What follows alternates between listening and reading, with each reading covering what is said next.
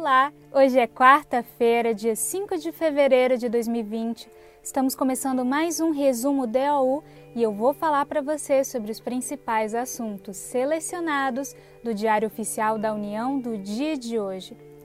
E como primeiro destaque, militares da reserva poderão ser contratados para as escolas cívico-militares foi regulamentada hoje a contratação para prestação de tarefa por tempo certo de militares da reserva remunerada e, excepcionalmente, reformados da aeronáutica, para atender ao Programa Nacional de Escolas Cívico-Militares, de acordo com o disposto no Decreto 10.004 de 2019.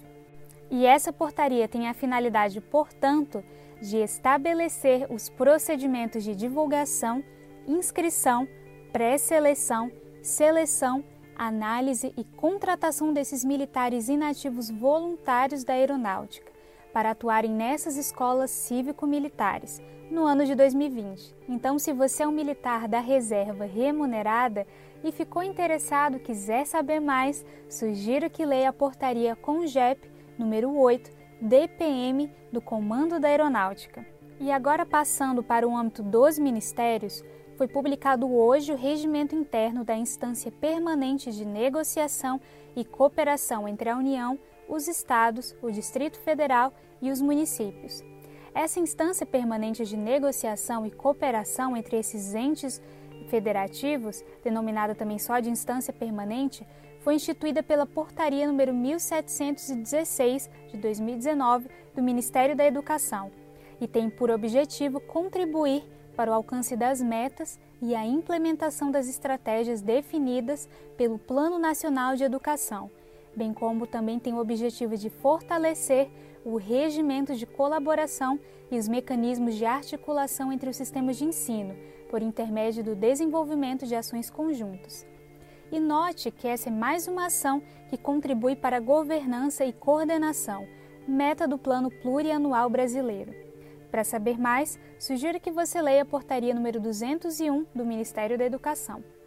E passando para o Ministério da Justiça e Segurança Pública, foi regulamentado o papel da consultoria jurídica. No âmbito da consultoria jurídica, junto a esse ministério, foi disciplinada a delegação de competência e a dispensa de aprovação de manifestações jurídicas. E nesse ponto, é importante notar que o Tribunal de Contas da União tem recomendado que as atividades dos órgãos jurídicos sejam regulamentadas, definindo-se inclusive editais e contratos padrão. E também a Advocacia Geral da União, a AGU, tem contribuído para a uniformização de entendimentos. E após a Lei nº 13.655, os órgãos jurídicos passaram a ser importante instrumento para saneamento de irregularidades e ponderação dos efeitos das decisões.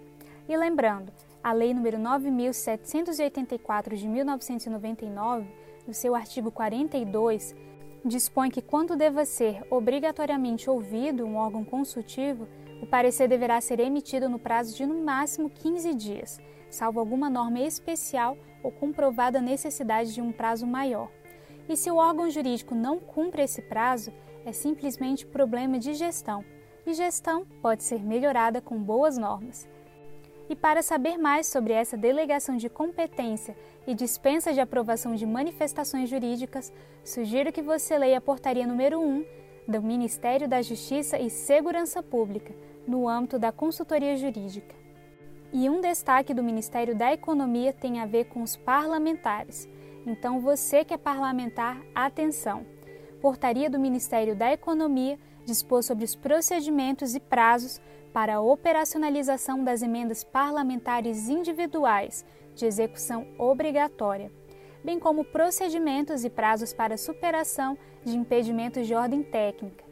E tudo isso em consonância com a Constituição Federal e com a Lei de Diretrizes Orçamentárias de 2020. Além disso, é muito importante que você, parlamentar, dê uma lida na emenda constitucional número 100, que alterou a forma de orçamento do Estado, que passou a ser de caráter obrigatório. Então, esses orçamentos serão impositivos de execução obrigatória, inclusive quanto às emendas parlamentares individuais. E se você quiser saber mais sobre esses procedimentos e prazos para emendas individuais, sugiro que leia a Portaria Interministerial número 43 do Ministério da Economia. E como último destaque do resumo DAU de hoje, temos uma informação de utilidade pública. Foi declarada situação de emergência em saúde pública de importância nacional em decorrência da infecção humana pelo novo coronavírus. E, além disso, foi estabelecido o Centro de Operações de Emergências em Saúde Pública como mecanismo nacional de gestão coordenada da resposta à emergência a esse novo vírus, no âmbito nacional. E a gestão desse Centro de Operações de Emergências estará sob responsabilidade da Secretaria de Vigilância em Saúde. E isso está disposto na Portaria número 188 do Ministério da Saúde. E este foi o resumo DOU desta quarta-feira. Lembrando que o resumo DOU é um serviço oferecido pelo Instituto Protege, em parceria com a editora Fórum. Muito obrigada por me acompanhar. Meu nome é Yasmin Góes e eu fico hoje por aqui. Desejo a você uma excelente quarta-feira e até amanhã.